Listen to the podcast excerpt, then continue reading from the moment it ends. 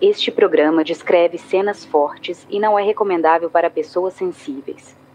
Todas as pessoas aqui citadas tiveram seus nomes retirados de documentos públicos, autos de processos e matérias que saíram na imprensa, respeitando as vontades daqueles que se recusaram em conceder entrevistas quando os contatamos. Caso algum dos citados sinta-se desconfortável e deseje um direito de resposta, favor enviar um e-mail para contato@projetohumanos.com.br. No episódio anterior, Dr. Silva Bononi, que é advogado da prefeitura, era advogado na época da prefeitura, viu essa movimentação e foi até minha casa e perguntou cadê o mandado. Eles falavam mandado? Ah, não sei, não sei onde é que está. Eu cheguei a ver um sapato vermelho, meia vermelha, um sapato de mulher vermelho. É, tinha uma pessoa que eu acredito que era a juíza Nésia. É, durante o, o, procedimento de tortura, provavelmente foi lhe dito como descrever é, os cortes praticados né, no corpo que se diz ser Evandro. Sim. Como é, foi essa solicitação? De que forma né, foi solicitado que o senhor explicasse esses cortes? O, isso aí foi o capitão Neves. E através daquelas fotografias lá que ele queria que desse um depoimento, dizendo como que foi feito aqueles cortes, aqueles negócios. Mas desde o primeiro depoimento eu disse que nós apanhamos, que nós fomos afog... tive afogamento, falei tudo que se passou. Tinha um, um senhor de nome Chueire lá, ele só dizia assim: ah, chega de falar, chega de falar e meus advogados assinaram sob protesto as nossas declarações.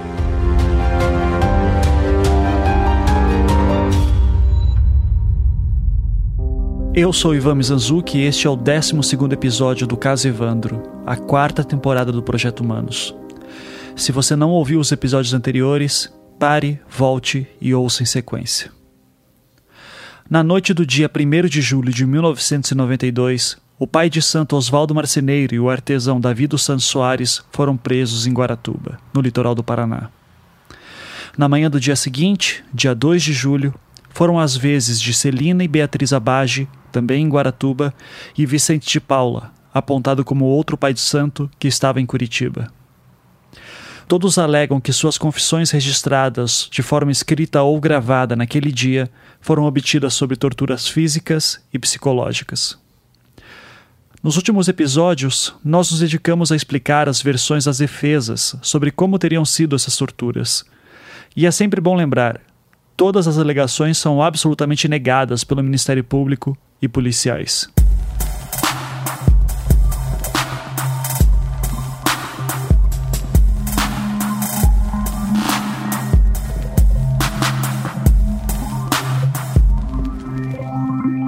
No dia 3 de julho, os cinco primeiros presos foram levados a Curitiba.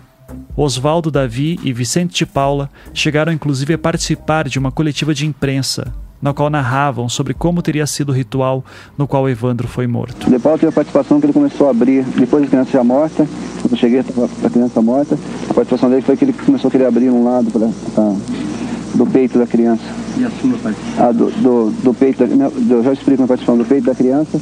Aí a dona Celina, ela disse que estava, daquele lado não era, que não estava o coração, e com a ajuda do Bardelli começou a abrir outro lado até tirar o coração. Celina e Beatriz não participaram da coletiva. Fato este que inclusive foi levantado por Oswaldo Marceneiro durante o evento. Eu, quero fazer uma pergunta para ele. Por que só, tá, por que só estamos nós aqui? Por que só nós aqui, não está o resto do pessoal envolvido que está junto, tá na outra sala com nós? Na outra sala estava junto com nós ali. Por que não está aqui junto? Depois elas serão apresentadas se nós fizermos um pedido ao juiz que libere. Mas por que? Você não veio aqui para fazer pergunta? Sim, mas eu tenho, eu tenho direito a, a perguntar. É porque elas conseguiram pagar advogado e o juiz da quinta vara criminal proibiu a apresentação dela na imprensa. Só por isso. Naquela mesma sexta-feira, dia 3 de julho, outros dois homens foram presos em Guaratuba. E de acordo com a promotoria, as prisões foram feitas com base nas delações dos depoimentos feitos no quartel da Polícia Militar de Matinhos na noite anterior. Esses homens eram Sérgio Cristofolini, filho da proprietária do imóvel no qual Oswaldo Marceneiro morava de aluguel e era vizinho do mesmo, e Ayrton Bardelli, gerente da Serraria Abage. E diferente dos outros presos, eles nunca admitiram o crime, nem em gravações, nem na imprensa, tampouco em interrogatórios oficiais, nem mesmo quando estiveram sem advogado. Neste episódio, ouviremos suas versões dos fatos. Eu queria lhe perguntar se é verdadeira essa acusação que lhe é feita aqui. Não, senhor. Não? Falsa. Este é Francisco Sérgio Cristofolini, respondendo às perguntas do juiz Rogério Wetzel. Esse depoimento ocorreu no julgamento de Cristofolini Bardelli em 2005. Então, se não é verdadeira, é, o senhor tem algum motivo particular para imputar a alguém ou para atribuir a alguém essa, essa acusação que está sendo feita ao senhor? Da minha parte, motivo eu não tenho nenhum. Não tem motivo? O senhor não sabe, não, não imagina qual motivo que seja Para me acusarem? para lhe acusar? Se foi. Não, eu sou o número. O número um. Nesse caso. Certo. Como? Foi uma trama? Pode ter sido uma É trama? uma trama, é uma trama política, talvez, né? E foi mal montada, talvez, e me apresentaria como um número, né? Quando eu cheguei até. E essa trama política teria sido. Quem estaria por trás disso? Diógenes Caetano dos Santos Filho.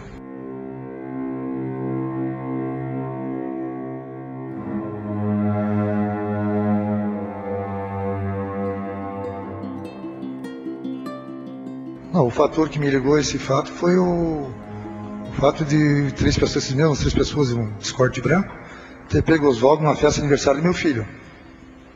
Como é que é? Dia 1 de julho. Era aniversário do meu filho, 4 anos de idade. Aí eu cheguei no aniversário, saí do bar do meu sogro, cheguei no aniversário por volta das 6 e meia, 7 horas, e estavam pessoas reunidas ali, né? E estava Oswaldo e a Andréia de Barros. Aí teve os cortes que levou o Oswaldo para Matinhos. Aí quando eu cheguei, os familiares meu, deles, delas, os amigos todos ali, queriam saber por que, que ele foi preso. Aí eu me ofereci, não, eu vou até a delegacia em Matinhos e volto para saber por que, que ele foi preso, né? Aí eu fui, voltei, constou que não teve prisão nenhuma, não dá prisão nenhuma, ninguém chegou ali naquele dia. Ninguém foi preso.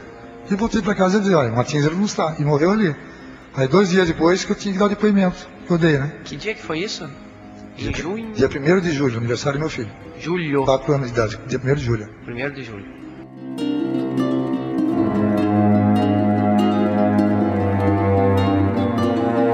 O senhor conhece o instrumento com que foi praticada essa infração aqui? Lhe apresentaram isso ou qualquer objeto que tenha relação com esse processo? Nenhum, senhor. Não. E vamos começar então aqui lá da época que o senhor prestou um depoimento na fase policial, lá nas folhas 118, primeiro volume ainda. O senhor frequentava o terreiro do Oswaldo Marceneiro, outro réu que já foi julgado aqui? Não, senhor. Nunca frequentou? Não. Presenciou algum sacrifício de animais eh, em algumas em alguma situação? Não, senhor. Nunca. Nunca. Certo. É, consta aqui um relatório do reservado da Polícia Militar, nome Operação Magia Negra, é, e esse relatório afirma que o senhor teria participado como au- auxiliar nesse ritual macabro, quando a vítima estava sendo esquartejada viva. E é considerado pistoleiro a serviço da família Abaixo. O que, que o senhor tem a nos esclarecer sobre esses fatos aqui? Que é falso, senhor. Não correspondem com a verdade. Não. De onde é que tiraram essas Não faço ideia. Nunca aqui, tive então? envolvimento com a família Baixo e nem mesmo com o caso. Qual que era a sua ligação com a, com a Celine, com Beatriz, ou, ou com os outros réus, Oswaldo Marceneiro, Vicente Paula Ferreira, Davi dos Santos Soares? Que relacionamento o senhor tinha com eles? Que ligação que o senhor tinha com eles? Eu não tinha E ligação. com o, e com o Bardelli também? Eu não tinha ligação com nenhum deles, assim, pessoalmente. Conhecia de vista? Conhecia de vista. Nada mais do que isso? Não, nada mais. Você não frequentava o centro lá do Oswaldo Marceneiro? Não, nunca. Nem centro nenhum. Nunca gostei de centro, nem Nunca frequentou? nenhum. Você alugava o imóvel onde o Oswaldo tinha o centro espírita? Não, a minha mãe. A tua mãe? É, eu morava no apartamento de baixo e o Oswaldo em cima. Certo. Mesmo assim, você não tinha ligação mais não, próxima? com ligação com o espiritismo de. de- Quando você ia visitar tua mãe, você não, não subia lá no, no, centro? Não, cerrava um cafezinho na janela do lado, porque o apartamento era do lado da janela, né? Mas não tinha ligação com o espiritismo e de Umbanda, não. Certo. A mãe de Sérgio Cristofolini parece ser um dos poucos elos de ligação entre Sérgio e Osvaldo, mesmo os dois sendo vizinhos. Seu nome era Carmelita Cristofolini, e provavelmente a primeira vez que ela aparece no inquérito do caso Evandro é num depoimento feito antes das prisões e que está anexado ao dossiê Operação Magia Negra, produzido pelo Grupo Águia. Como já mencionamos várias vezes, o depoimento de Diógenes feito em 29 de maio parece ter sido o primeiro movimento para que o Grupo Águia se envolvesse no caso, fazendo uma investigação paralela à do Grupo Tigre. Naquele depoimento, Diógenes citava acerca de uma noite em que Osvaldo e outras pessoas teriam ido à casa dos pais de Evandro e se oferecido a fazer uma reza, seguida por uma procura de madrugada pelo menino. Diógenes havia conseguido esse relato através de uma tia de Evandro, cujo nome era Davina. Por conta disso, no dia 19 de junho de 1992, a própria Davina deu uma declaração ao promotor da comarca de Guaratuba, o senhor Alcides Bittencourt Neto, contando mais detalhes sobre aquela noite.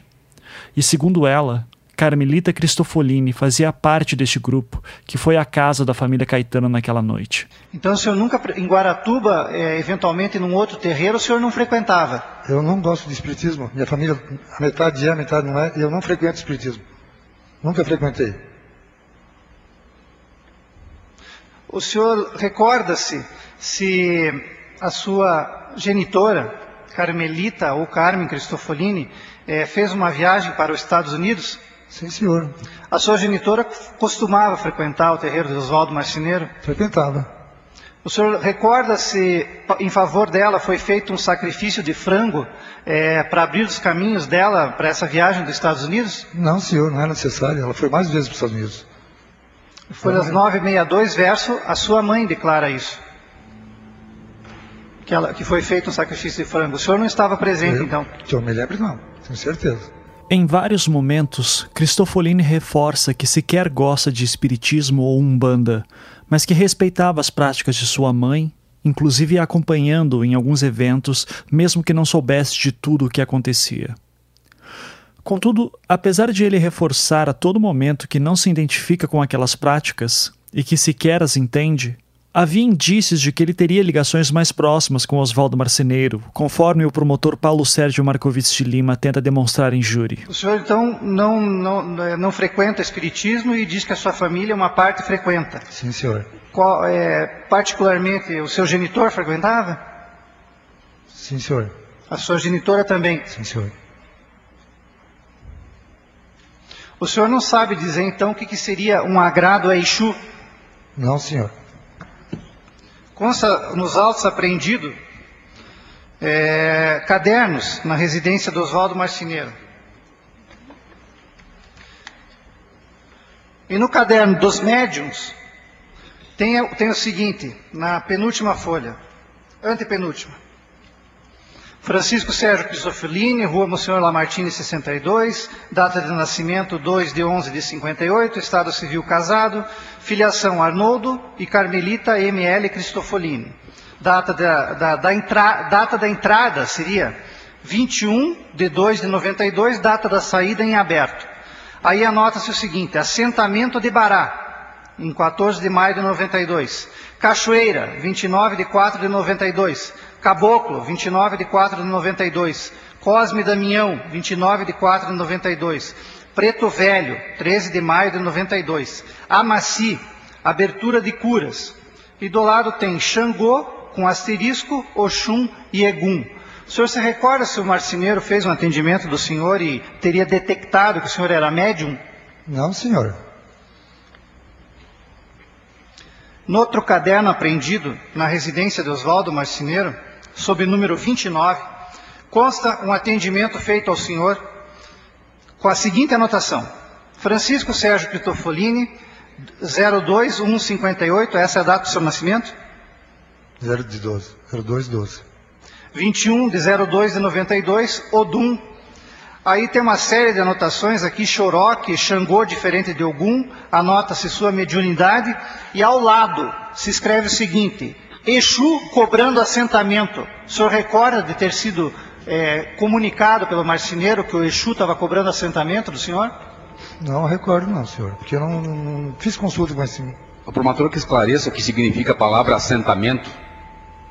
Como? O que, que significa assentamento? O senhor entendeu o que é assentamento? Não, senhor, não... Assentamento consta do vídeo, doutor, do depoimento do Oswaldo Marceneiro e também do Vicente, que é um alguidar em que você coloca várias oferendas. Inclusive o Vicente chega a dizer que se coloca uma sobre a outra. Está lá nos vídeos, doutor. Então, não confirme. Não, senhor. Perfeito. Sim, doutor Paulo.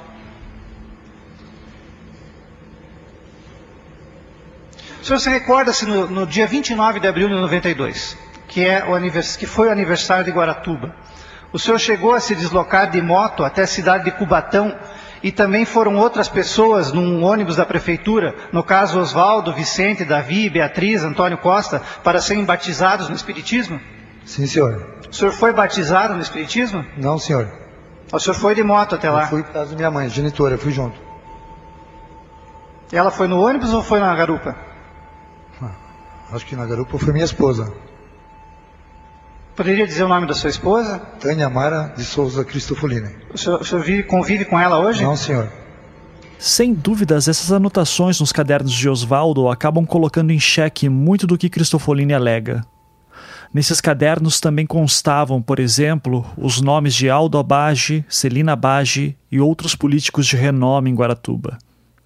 Celina Abage é um caso curioso nesse sentido, pois ela sempre se dizia muito católica, que inclusive tentava afastar sua filha Beatriz do espiritismo ou umbanda ou qualquer coisa do tipo. Inclusive, este seria o motivo de muitas das conversas que tinham com o padre Adriano Franzoi, que frequentava regularmente a casa dos Abage. O nome dela constar nos cadernos de Oswaldo acabou sendo um outro indício de que ela teria sim ligações com o pai de santo. Mas há uma outra forma de ver esses indícios, que é a justificativa que Celina, Cristofolini e tantos outros darão, de que naquele primeiro semestre de 92, Oswaldo Marceneiro virou uma espécie de sensação em Guaratuba, e todos estavam se consultando com ele. E se ele te encontrasse, ele tiraria búzios para você para ver se você gostava, algo bem informal. E em seguida anotaria seu nome algumas coisas sobre você e pronto. Você talvez nem soubesse do que aconteceu direito, tampouco que ele anotou seu nome. No caso de Cristofolini, poderia ser o caso de Oswaldo estar tentando transformar um filho que acompanha a mãe em um potencial cliente. Mas não foi essa a interpretação do Ministério Público.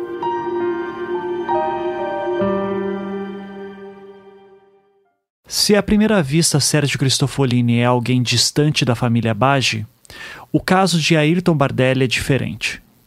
Na fita cassete em que constam as confissões de Celine e Beatriz, Bardelli é mencionado como aquele que teria feito os acertos de pagamentos pelo ritual. O que, que eles receberam nisso?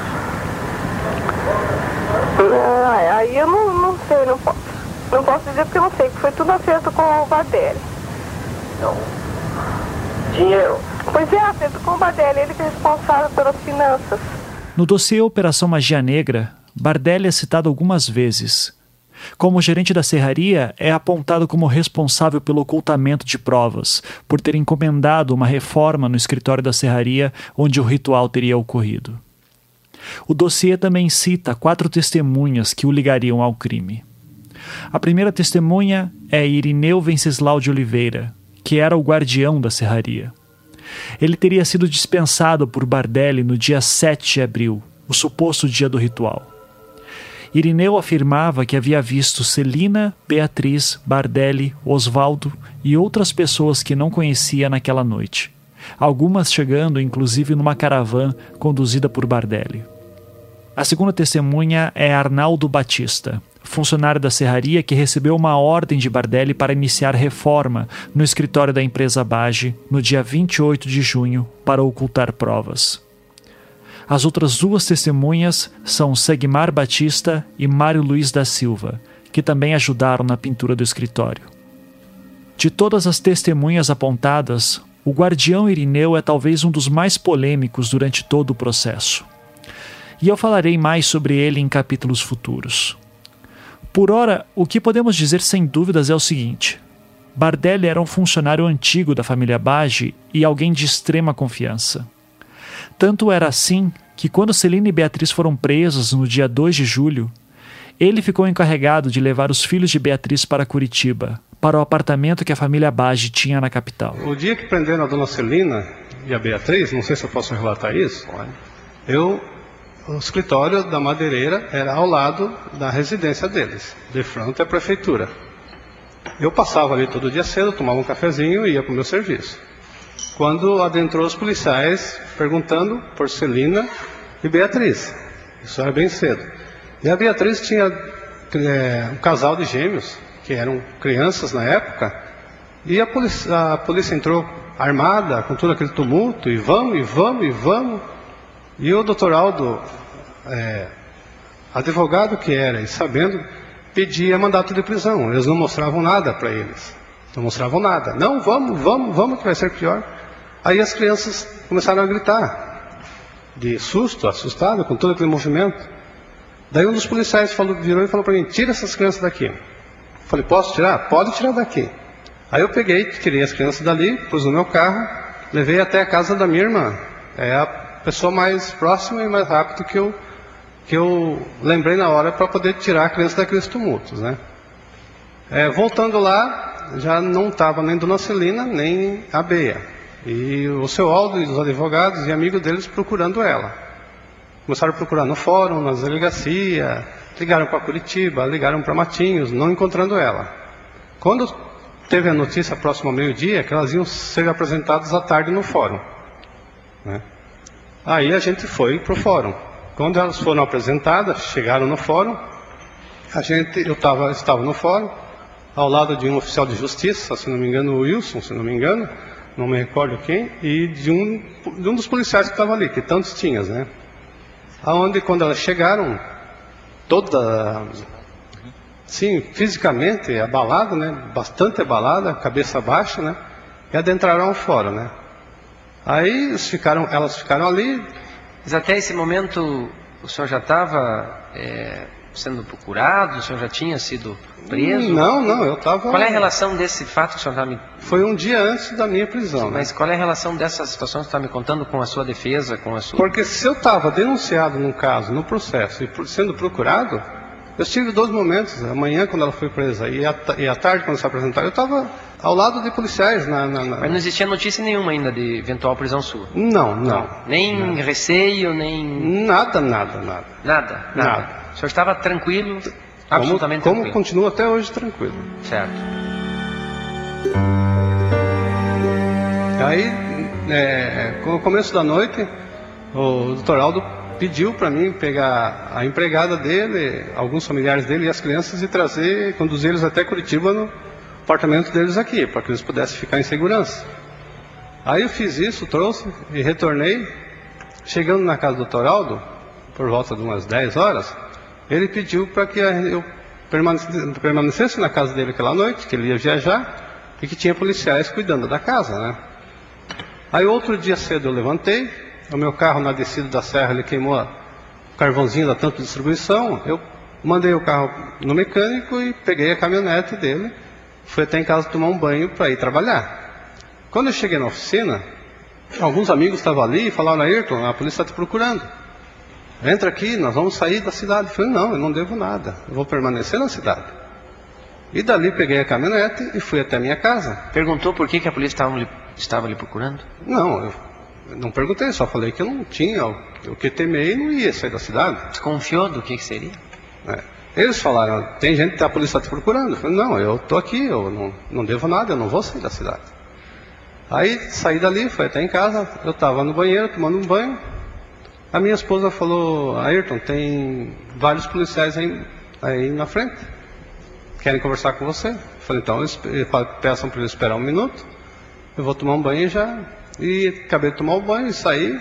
Aí tinha vários policiais me convidaram para acompanhar até a, até a delegacia ou ao quartel, acompanhar eles, né? Qual o motivo? Não falaram nada. Apresentaram mandado de prisão? Nada, nada, nada. Nada. Aí, nisso, eu fui até o quartel, eles perguntaram onde é que estava a chave da caminhonete, eu falei, está no painel. Estava na garagem, eles pegaram, tiraram. Cheguei no quartel de, de Guaratuba, foi conduzido ao quartel do Guaratuba. Cheguei no quartel do Guaratuba, delegado, não, não, não posso afirmar quem é, perguntou para mim, fala o que você sabe. Falei, Falar o quê? Eu não sei de nada, né? Daí ele só disse, podem levar eles. Foi onde começou, me levaram para um banheiro, foi onde começou as minhas torturas, né? Na delegacia? No quartel da Polícia Quartel. Militar de Guaratuba. O senhor disse que tinha um delegado? Eu não sei se era dele, é alguém que me inquiriu para me falar do que eu sabia. né? Eu perguntei, falei, eu não sei de nada. Daí eles, então podem levar eles. E me levaram para o banheiro e começaram um afogamento embaixo de um chuveiro, deitado no chão, enrolado numa toalha ou num meio lençol, alguma coisa, né? todo enrolado, com os braços retos. Ligava o chuveiro, eu de, de- de cabeça para cima embaixo do chuveiro, e a água e a mangueira do chuveiro e, e me dando assim tapas assim e, e chutes até, né? Aí é, fala o que você sabe. Eu falei, eu não sei nada o que, que eu vou falar. Fala, não fala fiz que você nada. sabe sobre o quê? Eles Não, disseram? fala o que você sabe, só, Só falo isso? Eu não posso falar, eu não sei nada, o que, que vocês querem saber? Ah, da criança, eu não fiz nada, eu sou inocente, eu não fiz nada. Aí ficaram ali por um bom tempo, aí falaram, então a gente vai te pegar agora, vai te levar para a serraria e vai te soltar no meio do povo. O povo vai te linchar. Eu falei, não, pode me levar, o povo me conhece. Os cidadãos Reconheceu Guaratuba- alguém? Reconheceu alguém? Não, não, não. É, o susto foi tão grande que. Aí eu falei, podem me levar para a serraria. O povo me conhece, sabe que eu não fiz nada. Não me levaram para lá, me levaram para o quartel de Matinhos. Só o senhor nesse momento, sozinhos. Eu tive- Só o senhor e esses policiais, por enquanto. Sozinho. Tá. Chegando no quartel de Matinhos, eles começaram torturas com choque, com afogamento, todo tipo de tortura, né? Como é que se consistiam essas torturas? No que consistiam? Geralmente, Exatamente. geral- Especificamente. choque eles. Choque como? Choque eles amarravam um fio na orelha, no dedo, no pênis, no dedo do pé. E geralmente o local bem molhado, né? O local bem. Nesse de Matinhos em diante eu sempre tive encapuzado quando fui torturado. Sempre tive encapuzado. Né? E nesse, eh, nesse meio tempo eh, apareceu, eles trouxeram o Sérgio. Eu queria que o senhor esclarecesse melhor é, a situação da sua casa e, e como que o senhor fosse- foi parar lá no quartel em Matinhos. Ah, eu estava. O senhor estava no aniversário do seu, do seu menino, né? É certo, isso aí foi aí no dia seguinte. Dois dias depois, Recapitulando então, Oswaldo Marceneiro foi preso na noite do dia 1 de julho durante a festa do filho de Sérgio Cristofolini. No dia 2 de julho, as Abage foram presas também. No dia 3, Sérgio será preso. E é assim que ele narra os eventos daquele dia. o meu irmão, o cartorário Edson, né? Me disse que tinha três homens me procurando. Aí eu falei que eu estaria às 10 horas no bar do meu sogro, né? Aí chegou esses corte branco, os três homens lá, no- dia 3, às 10 da manhã, e perguntaram se era Cristofolini. Eu falei, sim. Aí você tem a chave mestra da casa do Oswaldo Marceneiro? Eu eu, tenho na loja da minha mãe, no salão de beleza, né? Que ela está viajando. Aí eu fui lá com eles, espontâneo, peguei a chave, abri, e eles pediram de testemunha para mim ver a revista que eles iam dar na casa, né? Para achar três peças, eles queriam três objetos na casa. Aí levaram uns 20 minutos a meia hora, disse que bateu, confirmou tudo, e aí é onde eles pediram esclarecimento meu para ir junto, até o quartel, né? Dar o depoimento daquilo ali. Aí você foi acompanhando os policiais. Aí, quando fechamos a casa de volta, né, que bateu a revista que eles queriam, eles perguntaram se eu podia ir até o quartel de Matinhos. Eu falei, posso? Tranquilo, né? Aí eu queria ir de moto, ele falou, não, vamos de carro com a gente. Aí eu fui, daí. O senhor receou que fosse preso? Que estaria para ser preso ou não? Não, senhor, porque até o cabo disse que ia me levar para casa às 6 horas da tarde. Eu estava indo embora. Eu falei, não, não, não se preocupe que eu vou levá-los, eu, você e o Bardelli. Até então eu estava livre, espontâneo ali, almoçando, tomando café no quartel, tudo certinho. Só fui prestar um esclarecimento do depoimento da, da revista que teve na casa, do Oswaldo, né? Que eu tinha a chave mestre e eles foram na, fazer uma revista. E, e você, nesse período aí, até você vir aqui para o DSI, você foi bem tratado como se fosse apenas uma pessoa que tinha, poderia ter alguns conhecimentos do fato. DSI significa Delegacia de Serviços de Informação e fica em Curitiba. É para onde Cristofolini foi levado dias depois de ter sido detido em Matinhos. Tranquilo, dia 3 da tarde, na hora do almoço, almocei um bandejão, um talheres, bem recebido, né? E enquanto isso, serviram o almoço pro Bardelli, o Bardelli veio na mesa, era um prato feito, com uma colher, ele veio todo estourado, psicologicamente e fisicamente, algemado. Quando ele tentou com medo, tirar ele na minha frente e levar para o banheiro do quartel para torturar ele de novo. Eu escutei os gritos dele, os berros, sabe? E foi assim que ocorreu esse almoço aquele dia ali. O Sérgio perguntou o que está acontecendo. Eu falei, eu não sei, Sérgio, eu não sei o que está acontecendo. Ele falou se já tinha sido torturado?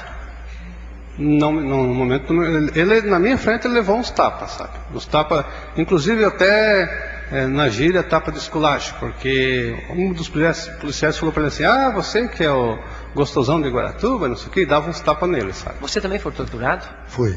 Mas você, num momento, você é, não teria feito essa afirmação que teria sido torturado?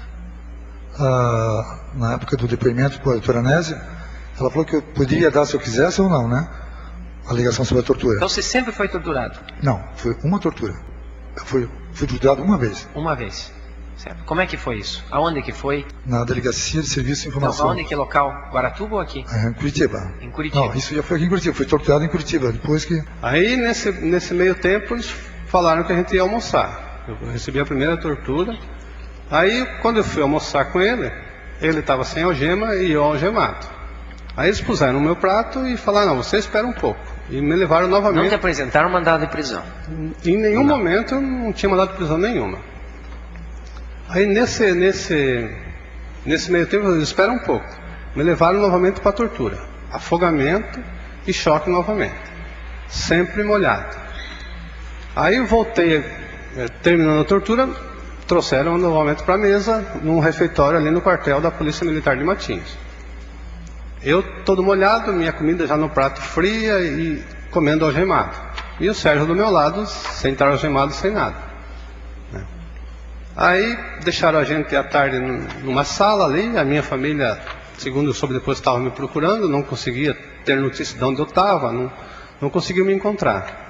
Quando foi por volta das seis, às sete, mais ou menos, nós estávamos numa sala, chegou um rapaz, paisano, com certeza policial, policial, alguma coisa assim, e perguntou: Você tem tua identidade aí, teu CPF? Eu passei a identidade CPF. Aí ele comentou: Eu vou puxar a DVC de vocês, que até o momento não sabia nem o que era DVC. DVC significa Divisão de Vigilância e Captura. É jargão policial para puxar ficha de antecedentes criminais. Se vocês não tiverem nada, vocês vão embora. Aí a gente comentou: Então a gente vai embora. É, mas após isso chegou pessoas, senhores, bem vestidos, bem melhores vestidos, e comentaram, não, fica esses dois mesmo. Aí. Não sabem quem eram também. Não. Quando você diz, é, Cristofolini, que você era apenas um número, é, né, que atribui esse fato porque você seria um número, o que significa isso? O que você quer dizer com isso? Ah, isso foi no decorrer do dia 3 que me levaram para o quartel militar de Matinhos. E no final do dia, depois desse depoimento, todos aí com o promotor, procurador, delegado, escutei um grupo de pessoas, promotores, procuradores, advogados, pessoas né, que estão da, da, da justiça ali, dizer que não dava mais, que é o momento estourou, a mídia estourou, era o momento e as pessoas têm que ser sinceras mesmo. Eu não entendi. É, o momento estourou, a mídia estourou? É, a mídia estourou, a bola neve cresceu e vão ficar com esse sete mesmo que não dá mais. E um, meia hora antes o cabo tinha me dito que ia me levar para casa. A apresentação dos envolvidos no crime foi tumultuada. Pais de crianças desaparecidas vieram até a Secretaria de Segurança Pública em Curitiba. O pai de Santo Oswaldo Marcinei e dois auxiliares dele, Vicente de Paulo e Davi Soares, contaram como foi o ritual de sacrifício do menino Evandro. Eles disseram que a mulher do prefeito, Celina Bage, e um funcionário da prefeitura, Ayrton Bardelli, raptaram Evandro um dia antes do ritual. Aí passando esse, esse, esse passando alguns momentos, ou até horas, eu fui prestar um depoimento, uma salinha do quartel, onde após isso eu, a minha família conseguiu me encontrar, né, no corredor do quartel, ali dentro do quartel. Eu comentei com eles que eu tinha sido, que eu tinha apanhado, que eu tinha sido torturado, que eu tinha sido levado choque, tudo, né? Eles conversaram comigo, é, na época quem me acompanhou foi o Dr. Silvio Bononi, advogado da prefeitura, que me acompanhou ali naquele depoimento. Né? Aí eu falei, comentei com eles que eu tinha sido torturado, tinha levado choque, tinha sofrido bastante. Aí, e eles, alguns momentos ficaram comigo e foram embora. Após a saída deles, eu voltei a ser torturado porque eu não podia ter contado para minha família que eu tinha apanhado. Aí a gente passou a noite, né? separaram, deixaram o Sérgio é, num tipo dormitório e me levaram para uma outra salinha, coisa assim. Eu dormi ali. Né? No outro dia, no sábado, a gente ficou de manhã, eles levaram a gente para o refeitório, sem algema, sem nada. Estava passando o treino da Fórmula 1, a gente assistiu um pouco ali. Né? Quando foi à tarde, depois do almoço, levaram a gente para esse dormitório da, da PM, tinha várias camas. No meio da tarde, me tiraram de novo dessa sala, né? encapuzado, me encapuzaram, me puseram um banco ou porta-mala de algum carro e me levaram para a tortura novamente. Aonde eu me lembro encapuzado que eu, me deitaram em cima de uma tábua, mesa, alguma coisa assim, e de, de barriga para baixo, né? E pegavam pela minha cabeça e empurravam num tambor de água, alguma coisa assim. E comentavam, né? Se você quiser falar alguma coisa, você bata a palma. A gente algemado com a mão para trás, né? Daí eu bati a palma, eles puxavam minha cabeça da água e diziam: "Fale o que você, o que você sabe. Fale o que você fez". Eu não fiz nada, eu não fiz nada, eu sou inocente. Voltavam a me afogar.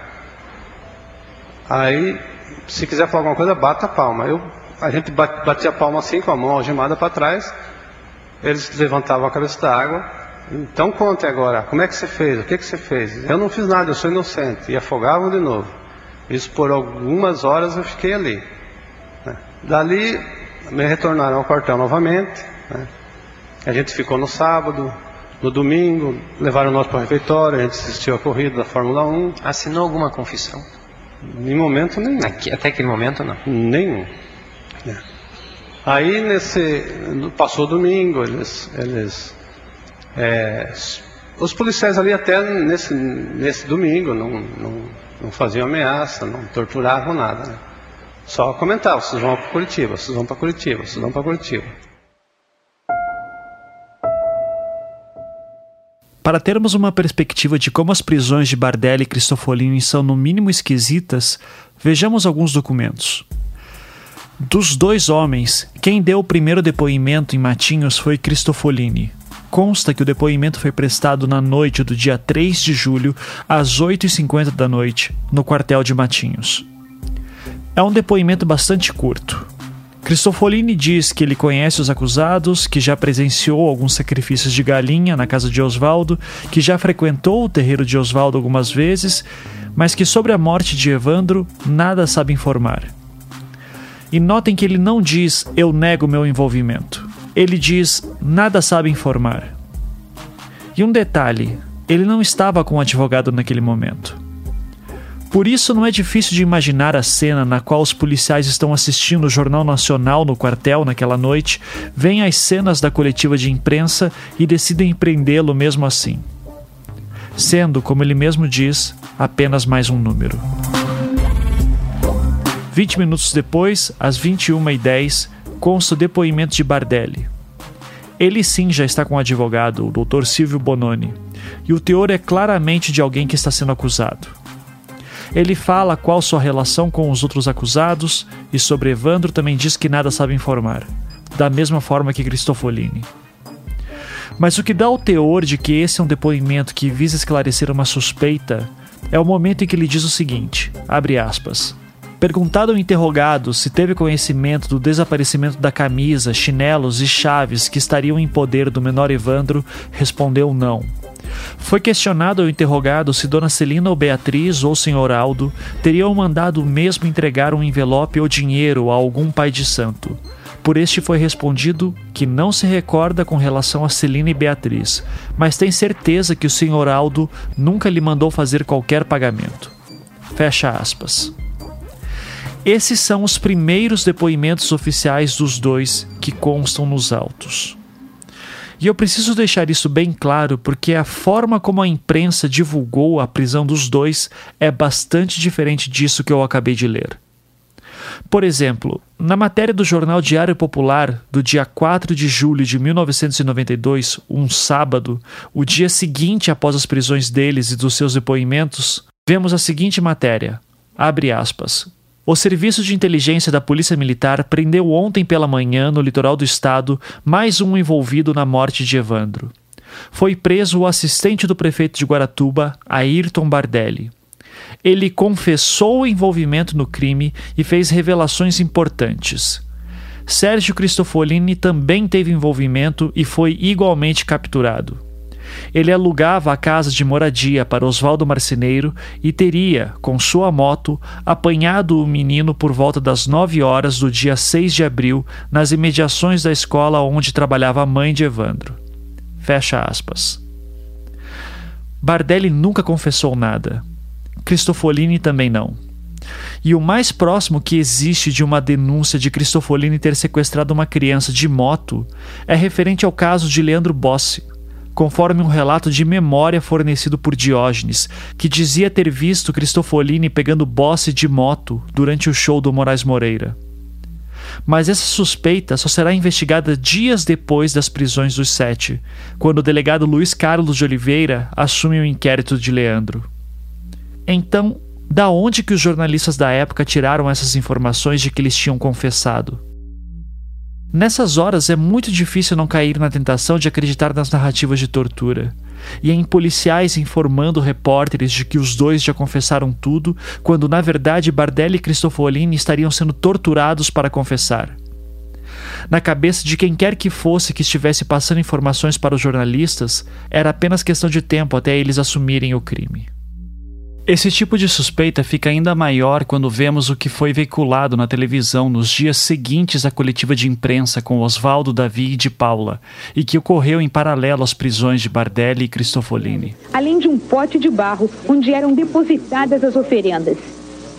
Mais dois envolvidos no crime estão presos em Guaratuba: Francisco Sérgio Cristofolini e Ayrton Bardelli Santos. Os dois trabalham para o prefeito.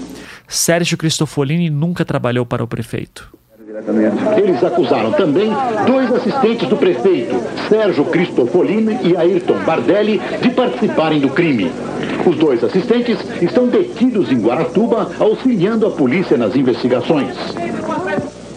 Inacreditável. Auxiliando como? Oferendas ao demônio. Os melhores presentes estão animais de cor preta, os mais bonitos e sadios. A oferenda mais simples é o frango preto, seguido do gato, bode, carneiro, boi e, por último, uma criança loira de olhos azuis, a mais bonita e de boa saúde. Evandro foi o escolhido. Celina Bage pegou o garoto em frente à escola Olga Silveira e entregou para Vicente Paula Ferreira, Ogum do Centro. No dia seguinte, Evandro foi levado ao sacrifício. Os órgãos das oferendas têm que ser retirados com o animal ou criança vivos. E foi assim. Começaram a cortar suas mãos. A criança se debatia muito e foi estrangulada. Celina e Vicente abriram o corpo com uma serra. Tiraram as vísceras e ofereceram ao demônio. Depois, jogaram o corpo no mato. Eu não sei nem por onde começar a comentar esse trecho inteiro, de tão absurdo que ele é em tantas coisas. Por um segundo, vamos deixar de lado o assassinato de Evandro. Se você está acompanhando essa história desde o início, já deve ter notado como a imprensa da época não tinha o menor pudor em relacionar ritos afro-brasileiros com o satanismo. E isso é uma coisa curiosa. Mesmo quando os acusados assumiam o assassinato em confissões, gravadas ou escritas, sob tortura ou não, não importa aqui, nunca ninguém usou termos como demônio, diabo, satã, etc. O que diziam sempre é que era uma oferenda para Exu. E Exu não tem relação alguma com a noção de mal no cristianismo. O máximo que se tem próximo a alguma coisa maléfica é a tal confissão em fita cassete, em que em algum momento Beatriz diz algo do tipo: eles não deixavam a gente ver porque falaram que era magia negra. Aí nós porque ele falou que nós não podíamos ver que isso era magia negra. Fora esta referência de Beatriz, nas gravações do dia 2 de julho do Grupo Águia, Oswaldo diz repetidas vezes que o ritual foi para Exu. E existe até este momento aqui, que é curioso, em que o interrogador faz algumas perguntas para Oswaldo. Posto num, num lugar, num prato de barro. Num prato de barro. E o sangue? Foi tirado? Foi posto num prato de barro. Foi posto num prato de barro? Sim. Para quê? Para uma oferenda. É uma oferenda? A quem? Sim, a Exu. A Exu? Sim. Quem que é Exu? Quem que é Exu? Exu é um, um orixá, um mensageiro. Como é que é o nome dele em português? Exu mesmo, não tem. Não, esse, não, esse nome é africano. Não, não é Exu, é o brasileiro o nome dele. Ouvindo isso, eu não consigo deixar de pensar que o interrogador aqui esperava que Oswaldo falasse algo do tipo: em português, o nome de Exu é Satã. Mas que fique claro que isso é apenas uma especulação minha. Não existe um pai de santo no mundo sequer que falaria um negócio desses. Essa relação entre Exu e o demônio, ou Satã, ou o que quer que seja, não existe dentro de ritos afro-brasileiros. Mas existe sim essa relação em teóricos da conspiração e ignorantes dos ritos afro-brasileiros, especialmente em certas alas cristãs mais fanáticas e preconceituosas. E se isso acontece até hoje em dia, você pode imaginar como devia ser ainda pior em 1992. Para mim, tudo isso são indícios fortes de que, no mínimo, algo de muito estranho aconteceu nesse circo todo. Então fica aqui o registro de algo que me chamou bastante a atenção. Quem falou seita satânica e coisas do tipo foi a imprensa e autoridades. Mesmo que os sete fossem culpados, já haveria aí um forte indício de como que os acusados foram retratados para a população em geral. Mas enfim, os trechos que nos importam aqui são os seguintes. Participaram da magia negra Celina Abage, mulher do prefeito, sua filha Beatriz Abage, o secretário do prefeito, Ayrton Bardelli dos Santos, o Ogum, Sérgio Cristofolini. Bardelli não era secretário do prefeito, mas sim gerente da serraria. E Cristofolini dizia que nunca teve nada a ver com Ogum. A não ser, é claro, que ele esteja mentindo e que tomemos como prova concreta os cadernos de Oswaldo. Vicente de Paula Ferreira, também Ogum, o pai de santo Oswaldo Marceneiro e seu assistente Davi Soares dos Santos.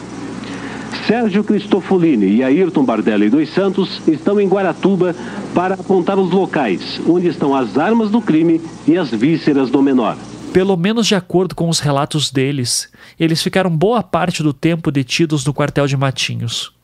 Do jeito que a matéria é montada, dá-se a entender que não apenas eles já confessaram tudo, como estão auxiliando a polícia a encontrar as provas materiais do crime. E para tornar as prisões de Bardelli e Cristofolini ainda mais esquisitas, temos a questão dos mandados de prisão. Vamos deixar de lado por um momento as alegações de tortura de todos. No caso dos cinco primeiros presos, o Ministério Público alega sempre o seguinte: o Grupo Águia, em conjunto com a Polícia Federal, fez uma investigação própria.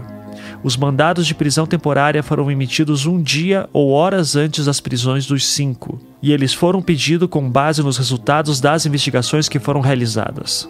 E de fato existem cinco mandados de prisão temporárias, que as defesas alegam que foram expedidos após as prisões, o que seria no mínimo estranho se de fato tivesse havido uma investigação prévia.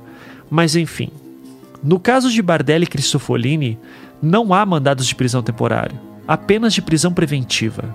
E eles foram emitidos na mesma data que os outros mandados de prisão preventiva foram emitidos também para os outros cinco presos. Todos datam do dia 5 de julho, ou seja, dois dias após Bardelli e Cristofolini terem sido detidos em Matinhos. A dúvida que fica é: se de fato houve investigações e eles chegaram nos sete acusados graças a elas, e Bardelli e Cristofolini foram delatados nas confissões de Oswaldo de Paula, por que diabos não encontramos mandados de prisão temporária? E tenha certeza, os policiais e o Ministério Público têm justificativa para tudo isso. Mas como eu venho falando várias vezes, se eu estou no júri, nessa hora eu não conseguiria deixar de achar que tem algo estranho acontecendo.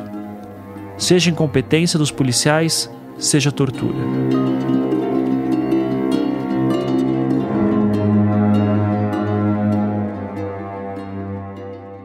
Aí na segunda-feira, que eu me lembro bem, que é dia 6 para o dia 7, se não me engano, dia 7 é aniversário da minha esposa, e antes disso a gente estaria preparando uma surpresa para essa data para ela, que a família dela é de outra cidadezinha. Eles me pegaram à noite, me puseram no porta-mala de um carro. Eles quem? Policiais, eu estava sempre Não sabe identificar. Sempre encapuzado. Aonde o senhor estava?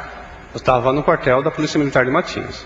Me puseram na porta-mala de um carro e me levaram, atravessaram a balsa e seguiram para Guaratuba. Eu me criei em Guaratuba, conhecia Guaratuba, cada lombada, cada esquina. Né? E estando dentro de um porta-mala, mesmo encapuzado e algemado, eu tive noção de onde eles me levaram. Eles me encostaram ao carro na subida da calçada, era uma casa alugada que morava a doutora Anésia Edith Kowalski. Eu sabia, tinha certeza que era a casa que ela morava ali. Eu fiquei ali por um bom tempo dentro do porta-mala, eles voltaram e comentaram: Vamos que depois ela vai.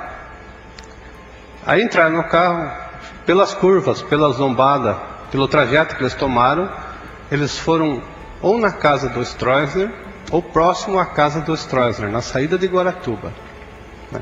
Chegando lá, me levaram para a tortura. Foi onde eu, eu conheci o pau de arara, que eles amarram, eles enrolam cobertores na mão da gente ou câmaras de, de- de automóvel, amarram, passam por entre as pernas aqui, né? e põem um cano entre o meio das pernas da gente e pendura a gente em duas cadeiras ou que a gente fica pendurado, de cabeça para baixo, de bunda para cima, né? sofrendo todo tipo de afogamento e de choque. Eles usavam no afogamento coisas como criolina, porque faz mal ao estômago da gente, e sabão em pó. Torturaram por muito tempo ali. Uma das pessoas dizia, capitão, ele não sabe nada. Não, não, continua que ele conta. Aí continuavam aquilo tudo. Choque, choque terríveis, né? e afogamento. Novamente essa a pessoa falou, capitão, ele não sabe nada. Não, continua. Eu acredito, eu acredito que eu devo ter saído do quartel de Matinhos em torno das nove às dez da noite, retornado ao quartel de Matinhos próximo às duas, de duas às três da manhã. Eu fiquei bastante tempo sob tortura. No- na terça-feira, chegou meu irmão mais velho de Paranaguá, conseguiu falar comigo. Só você lá nessa casa? Não viu mais ninguém lá? Hum, Eu estava sempre encapuzado, ouvia latidos fortes de cachorro. Só? De gente? Gente Só as pessoas que estavam ali me torturando e, né, e falando coisas para mim falar. Um dos outros réus, não. Não, Não. só eu. né? Quer dizer, eu estava vendado. Só. Né? Aí na terça-feira à tarde, ao próximo da tarde, nos puseram, eu e o Sérgio, Francisco Sérgio Pissolini, em carros da polícia e nos trouxeram para Curitiba.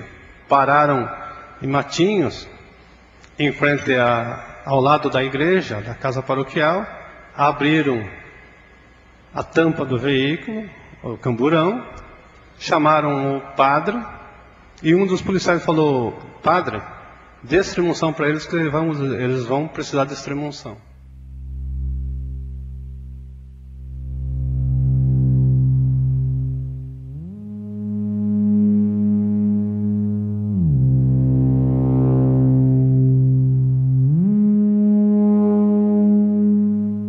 Aí dali trouxeram nós para Curitiba, onde nós fomos colocados na, se não me engano, DSI, era um porão, né? Era uma- um porão que Não, não assinou nada até esse momento. nunca em nenhum momento assinei nada. né? Nesse porão a gente ficou, pra gente é, tinha um, uma privada, ou- é um boi que se chama, né? Dentro da, da cela e a corda era pelo lado de fora, onde não, não nos davam água e nem comida. A gente ficou ali por dois dias e duas noites, sem comer nada e sem beber nada. Para tomar água a gente tinha que, o Sérgio puxava a corda pela porta da grade por fora do, do boi e a gente tinha que esperar a água cair embaixo para poder tomar aquela água. Dois dias depois que meus familiares conseguiram me achar. Que na noite, uma noite antes, chegou um advogado, é, inclusive eu, eu lembro muito bem, a, a minha, minha sogra não que ela seja racista, mas ela, ela achava que eu era muito moreno, então eu sempre brinquei que ela era racista. Chegou um advogado de cor escura, visitar preso ao lado do nosso, né? é onde a gente conversou com a gente, a gente falou que a gente estava com fome, ele saiu, comprou alguns sanduíches e trouxe para a gente comer. No outro dia, meus familiares me acharam. Daí é, entrava comida, entrava até eu estava me sentindo mal. Um dos meus irmãos, se não me engano, tentou conseguir um médico, não conseguiu que o médico chegasse até mim. Né? Nessa DSI, no dia que a gente chegou, a gente deu uma entrevista, é, uma entrevista coletiva na sala de imprensa. É, eu acredito que não saiu nada em televisão porque a gente sempre afirmou que era inocente e o que o que não é desgraça não se vende na televisão, não Nessa se dá entrevista mídia. vocês afirmaram inocência ou confessaram em razão de tudo? Do momento que fui preso até hoje, eu afirmei e afirmo a minha inocência. Em nenhum momento eu confessei uma coisa que eu não cometi. Certo. Quem assistiu a minha saída foi o Ayrton Bardelli, né? A saída da, da prisão, da DSI, Delegacia de Serviços e Informações aqui de Curitiba. Eu fui, chegou três senhores, apaisamos, dizendo ser policiais da, Águia, da Operação Águia, me algemaram para a cela lá de fora, me encapuçaram e me tiraram, disse que chegaram dizendo que chegou minha vez de confessar o crime, que o Bardelli já tinha confessado sobre minha pessoa, que agora seria minha vez. Aí me levaram para fora, subiram uma escada, desceram e insinuaram de passar eu para outras pessoas. Ó. Agora é de vocês. Colocaram uma Opala, que esse aqui é uma Opala quatro portas, e começaram a andar na cidade, aqui em Curitiba comigo, encapuçado. E eu sentado assim. Mas Onde que prenderam você? Começaram a andar com você. Andaram comigo aí, repararam que eu estava sentado no banco traseiro, encapuçado, de noite, e todo mundo via, né? Tinha alguém encapuçado, quatro pessoas no carro, né? Aí eu via os movimentos, as luzes, tudo certinho, né? Eu não conheço Curitiba até hoje direito. Aí viajaram uns 20 minutos. Aí me torturaram, né? Mandei um pedacinho de terra de chão, botaram uma sala fria assim, me mandaram tirar a roupa. Aí me amarraram no chão assim com as mãos, tiraram os gêmeos, botaram corda, botaram um ferro aqui assim, me penduraram, uma corrente, encapuçado, afogamento, choque e paulada na sola do pé. Reconhece alguém? Fui apontar hoje assim, olhando. Ah, se foram as três pessoas que me levaram, eu acho que não conheço mais. Não. Não. É... A Sabe a se era polícia militar ou se era polícia civil? É civil. Civil. O momento era civil. A tortura só parou porque eu tinha uma prótese aqui e ela veio parar aqui. Depois de uma hora e meia, mais ou menos. Aí eu estava sendo estrangulado, né? Aí quando um dos polícia civil tirou o capuz assim para enfiar a mão, parou por ali. Eu vi o rosto de uma pessoa, cafanhaque, calvo assim, né? De grisalho. Mas não sei, não conheço. Bardelli, me conta aqui por que que... Primeiro nos questionamos por que que Oswaldo Marceneiro é, afirmou que você estaria presente no momento do sacrifício da criança. É, as folhas 365 e 367, em outra confrontação entre, confronto entre você e o Davi, dos Santos Soares, o Davi também afirmou que você participou do ritual. Por que isso? Pelos mesmos motivos do Da Marceneiro? mesma forma, eles estavam sempre sendo acoitados. Eu já expliquei isso em episódios anteriores, mas é sempre bom repetir aqui o que o juiz está querendo saber, especialmente para quem não conhece o jargão jurídico. Davi e Oswaldo falaram que Bardelli participou do assassinato de Evandro. Bardelli, por sua vez, negou isso desde o seu primeiro depoimento. Quando em um inquérito há mais de um réu e quando as versões dos fatos entre eles são diferentes, eles passam por um processo chamado de acariação, que é literalmente botar um na frente do outro para confrontarem suas versões até que, espera-se que em algum momento, chegue-se numa versão mais apurada dos fatos. Em todas as acariações que Bardelli passou, ele sempre manteve a sua versão, de que nunca participou de nada. Beatriz, Celina e Cristofolini tiveram as mesmas atitudes em todas as acariações que passaram. E é por isso que o juiz Rogério Wetzel está chamando isso de confrontação, pois sequer dá para chamar esses eventos de acariações por si. Essas acariações ou confrontações são aquelas do dia 10 de julho de 92 no presídio do AU em Curitiba, que já citamos anteriormente. Seriam as ocasiões nas quais Oswaldo, Vicente e Davi teriam também confessado o envolvimento no caso de Leandro Bossi. E quando Bardelli foi perguntado por que, que os outros homens estariam acusando ele, Bardelli é enfático. Os outros homens estariam sendo torturados. Você presenciou a tortura do Davi também? Não, só não. no momento tapas que ele levava, né? Tortura eu não, não precisei. Tapas, é, desculacho que eles dizem, né? E, e tortura psicológica, né? Que eles certo. ameaçavam e vão ter, ter jogar no meio do povão e vamos te soltar em praça pública. Esse tipo de tortura eu presenciei. Na fase policial ainda também o Vicente de Paula Ferreira, outro réu, Oswaldo Davi Vicente, que já foram julgados aqui, é, eles afirmaram é, que você teria ajudado a segurar o menino, o Vicente. Também pelo mesmo motivo, em razão de, de tortura, que ele confessou isso aí, a tua participação? Eu acredito que sim. Todos eles estavam sendo, todos nós estávamos sendo torturados. Certo. É.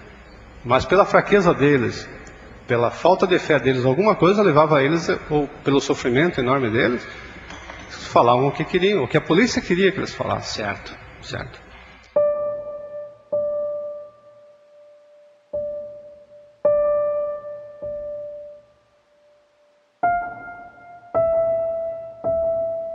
Enquanto estou produzindo essa temporada, eu sempre faço questão de conversar com alguns jornalistas que cobriram o caso Evandro por todos esses anos, seja para revisar ou confirmar algumas informações. E as opiniões deles sobre o caso são as mais diversas possíveis.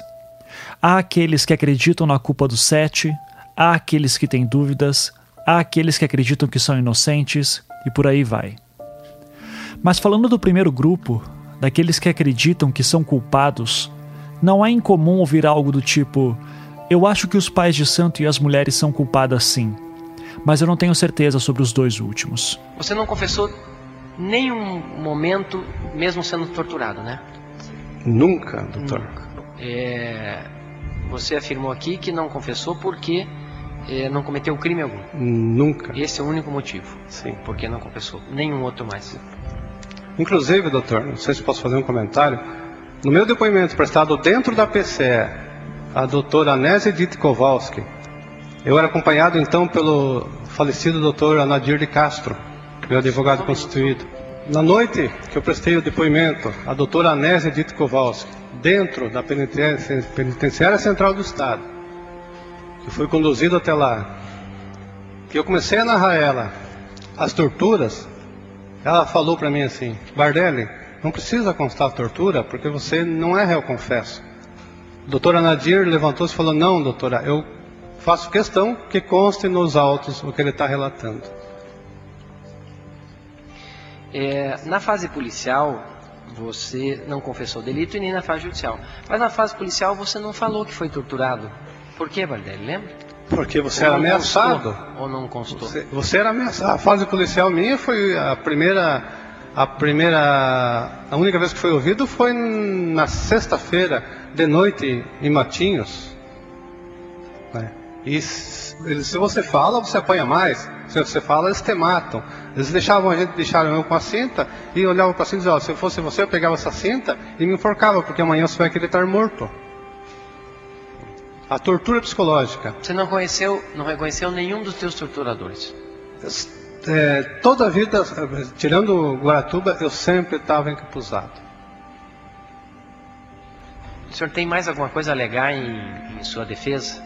O senhor acha que retratou bem tudo o que aconteceu, as torturas, o seu não envolvimento, tudo? O senhor teria mais algum detalhe que eu não lhe perguntei que o senhor entende importante alegar em seu favor? O que eu gostaria de, de alegar, que eu alego desde o início, é a minha inocência, né?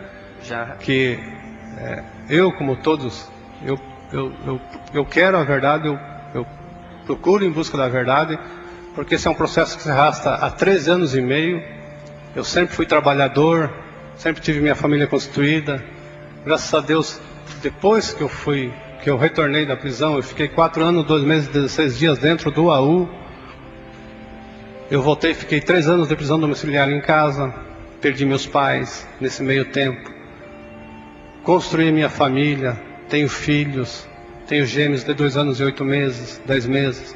Tenho uma filha de oito anos, tenho uma filha de 22 anos que está noiva, está em plenário. Né? Dificilmente a gente é, esquece da tortura psicológica que a gente passou, do susto, daquele medo que a gente teve. Né? E eu, mais do que ninguém, doutor, estou em busca da verdade. Porque se alguém cometeu esse crime, que pague, mas não pessoas inocentes por trama política ou por trama de família, que não tem envolvimento nenhum.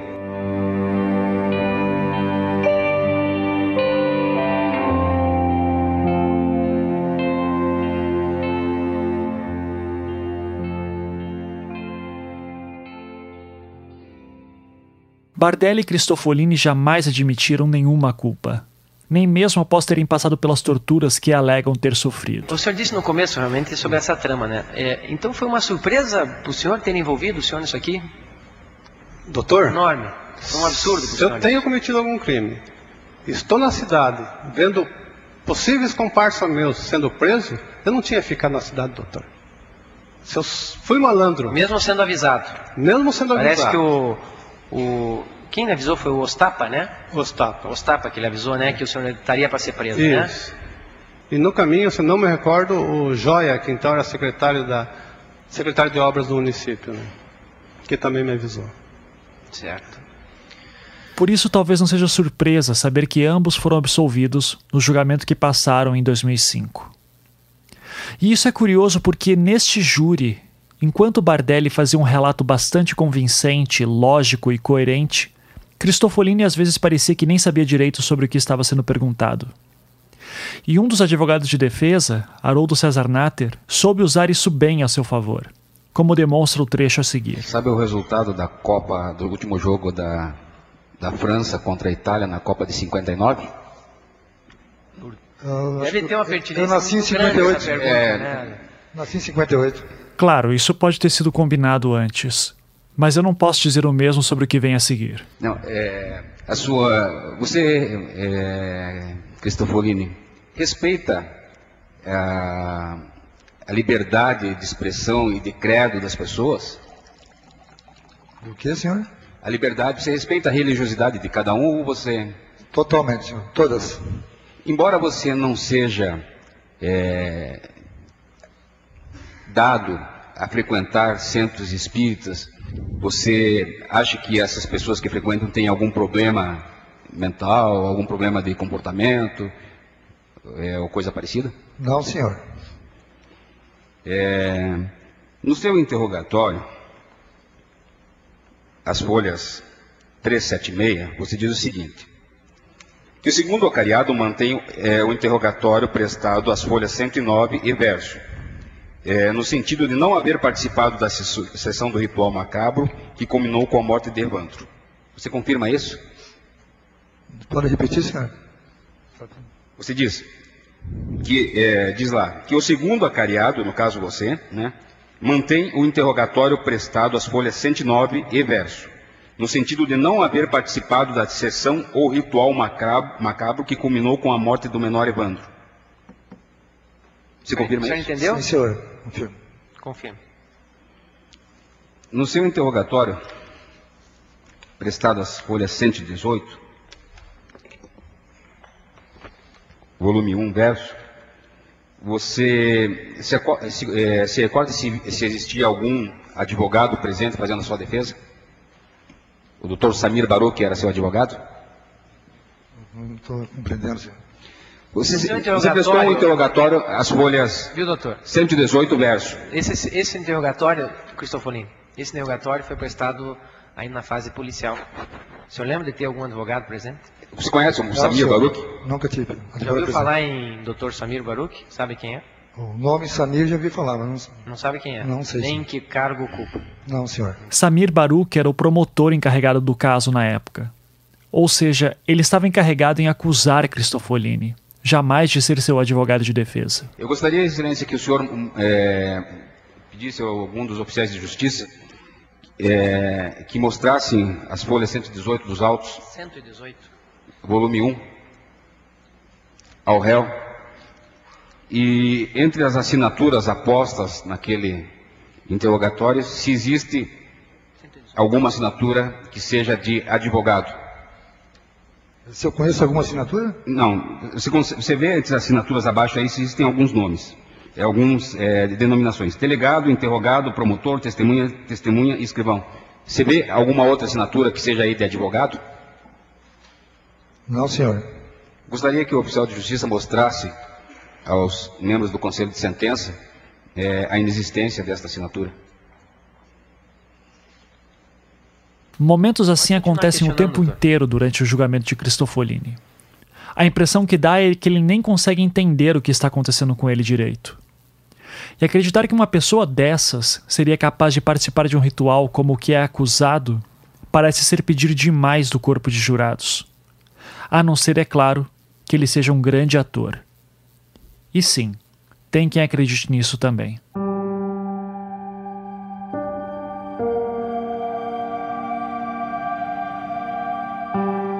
Quando foram julgados em 2005, Bardelli e Cristofolini foram absolvidos de suas acusações. E como mencionei no último episódio, um fator que acredito que tenha ajudado para sair esse resultado talvez tenha sido o fato de que, naquele ano, Valdir Copete Neves estava preso, sob acusações de ter formado milícias contra assentamentos do movimento Sem Terra no Paraná. Para quem não lembra, em 1992 ele era o capitão da Polícia Militar e coordenador da Operação Magia Negra, como comandante do Grupo Águia, e foi apontado por todos os sete acusados como o chefe das torturas. O julgamento de Bardelli e Cristofolini foi o único ao qual ele foi depor, e as respostas dele eram sempre bastante evasivas. Então o senhor não participou de absolutamente nenhum contato, principalmente com esses dois réus que estão sendo julgados hoje? Não, não teve senhor. contato nenhum, não teve interrogatório com eles, Não nem, na, nem em juízo o senhor estava presente quando eles foram Nem interrogados? juiz estava presente. Não teve contato nenhum com eles? Nenhum com eles. Então, portanto, a alegação, eh, denúncias aqui de tortura, eh, principalmente desses réus aqui, não de outros réus que não estão sendo julgados aqui hoje, o senhor não tem participação Uhum. Não alguma? tenho participação alguma com isso aí, doutor. Não procede isso? Não procede Por isso aí. que das acusações? Qual o motivo? Tem algum motivo especial para acusarem o senhor dessas torturas? Eu desconheço, doutor. Eu desconheço porque eu não participei da prisão deles, né? Eu desconheço. É, o senhor tem conhecimento de que houve é, uma gravação de confissão pela, pelo Grupo Águia? Não, desconheço, doutor, isso aí. É, o senhor não conhece essa fita? Não foi o senhor que efetuou essa gravação dessa Não, fita? não, senhora. Filmada ela? Também não tenho, não me recordo, doutora. É, com relação às réas Celina e Beatriz, também o senhor não se recorda se foi feito uma gravação? Também não me recordo, doutora. Doutora Lúcia. É, Eu gostaria que, na verdade, a testemunha é, visse o que vai ser exibido e depois eu faria a pergunta. Eu sei, só queria concluir, doutora, mais uma situação que, é, que nem eu disse, eu estou bastante debilitado e às vezes me dá um problema. É, eu recordo, sim, houve uma gravação numa fita, parece-me que dentro do carro, que o pessoal fizeram uma gravação na época, parece-me das duas mulheres, se eu não me engano, doutor. Dentro do veículo, durante aquele período que eles ficaram afastados ali do. Eles ficaram afastados do, do local, em consequência da,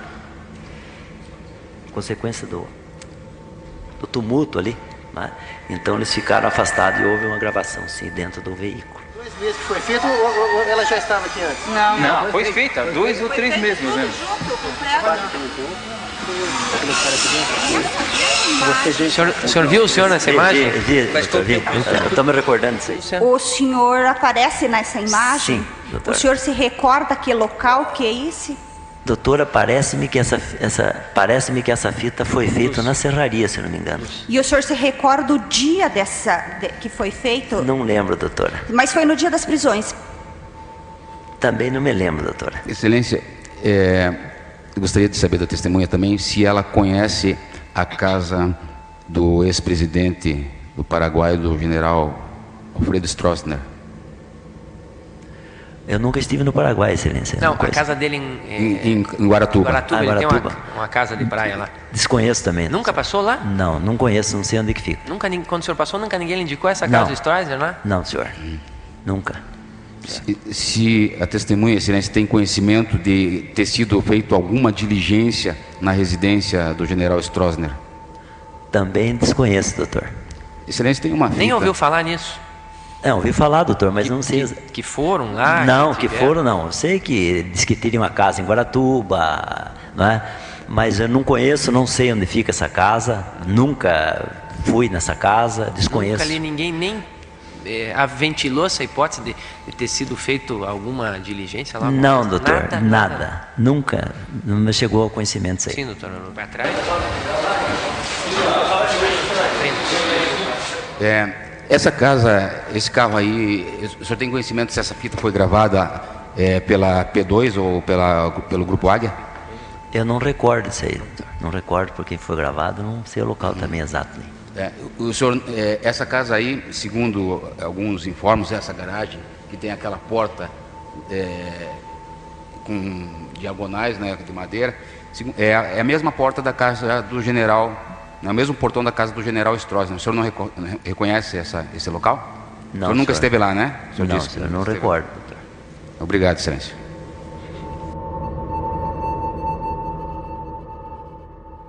Se me perguntarem se eu acho que os sete são culpados ou inocentes, eu não sei dizer. Mas se for para elencar algum elemento a favor das defesas, eu sempre me perguntarei sobre as gravações. Eu não posso dizer com certeza, mas eu imagino que essa dúvida também ficou martelando na cabeça dos jurados no julgamento de Bardelli e Cristofolini. O que Oswaldo estava fazendo no início da fita cassete, por exemplo? Onde que ela foi gravada? Sob que condições? E como assim o comandante do Grupo Águia na época não lembra de uma fita VHS produzida pela própria equipe num caso de repercussão como esse? Quando temos essas dúvidas e ouvimos os constantes eu não lembro de Valdir Copete Neves, o caso parece no mínimo suspeito. E naquele contexto do júri de 2005, no qual os jurados ouviam Neves enquanto ele estava preso, independente dele ser inocente ou não das acusações que lhe foram feitas na época, ou ainda que o motivo dele estar preso não tinha nada a ver com o caso sendo julgado, não é difícil de imaginar que a tese de tortura se tornava mais palpável para os jurados. Ainda assim, ao que tudo indica, a tese da tortura parece que não foi muito convincente no caso dos outros réus. Em 2004, Oswaldo, Davi e de Paula foram condenados. Em 2011, Beatriz também foi. E depois de ouvirmos aquela fita cassete de confissão tão estranha de Beatriz e Celina, com Oswaldo no início, como é possível que a tese da tortura não tivesse tanta força? Eu desconfio que são duas coisas que explicam isso. Uma delas são as discrepâncias entre os relatos dos réus, quando eles são comparados uns com os outros. E a segunda é a seguinte: Oswaldo e Davi foram presos no dia 1 de julho. Vicente de Paula, Beatriz e Celina no dia 2 de julho.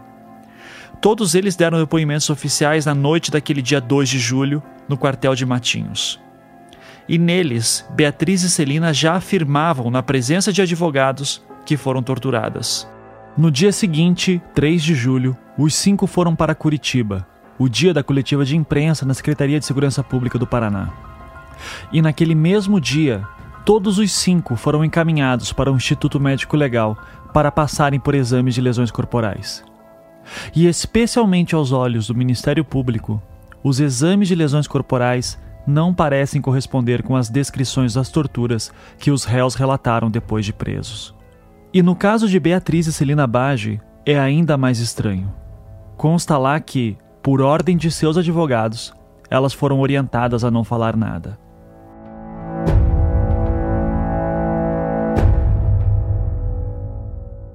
Nós explicaremos essas e outras fraquezas das teses das defesas no próximo episódio, quando começaremos a parte 3 dessa temporada, dedicada justamente a mostrar os problemas nas teses das defesas.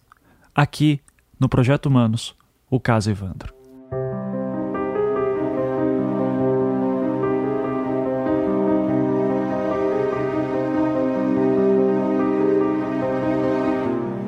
Projeto Humanos é um podcast em formato storytelling produzido pelo Anticast e distribuído pela Half Death. Ele só é possível de ser realizado graças à ajuda de nossos patronos que contribuem mensalmente com a quantia que podem. Se você aprecia o nosso trabalho e gostaria de ajudar, acesse projetohumanos.com.br e clique no link Apoie. Essa história que estamos contando tem muitos personagens e eventos, então, para facilitar, se você entrar na seção do caso Evandro em projetohumanos.com.br, você encontrará um post chamado Enciclopédia. Se você quiser saber mais sobre algum personagem ou evento que citamos, é só dar uma olhada lá. Nós vamos acrescentar mais coisas à enciclopédia à medida que novos episódios forem sendo publicados.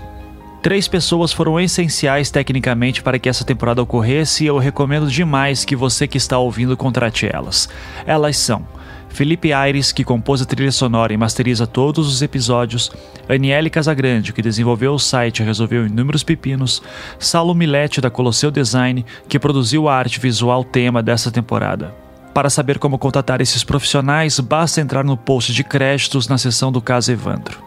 As matérias de imprensa e falas que foram utilizadas durante essa temporada foram retiradas em sua maioria de arquivos disponíveis no YouTube e fitas VHS que estavam anexadas ao processo. As fontes originais estão na seção de créditos. Essa temporada só foi possível também graças ao trabalho voluntário de várias pessoas que me ajudaram a catalogar os autos dos processos, transcrever vídeos e áudios, pesquisar matérias em arquivos públicos e verificar informações. Vocês são muitos, então espero que me perdoem por não ficar citando o nome de cada um de vocês, mas se serve de consolo, seus nomes estão todos no post de créditos dessa temporada também. Até o próximo episódio.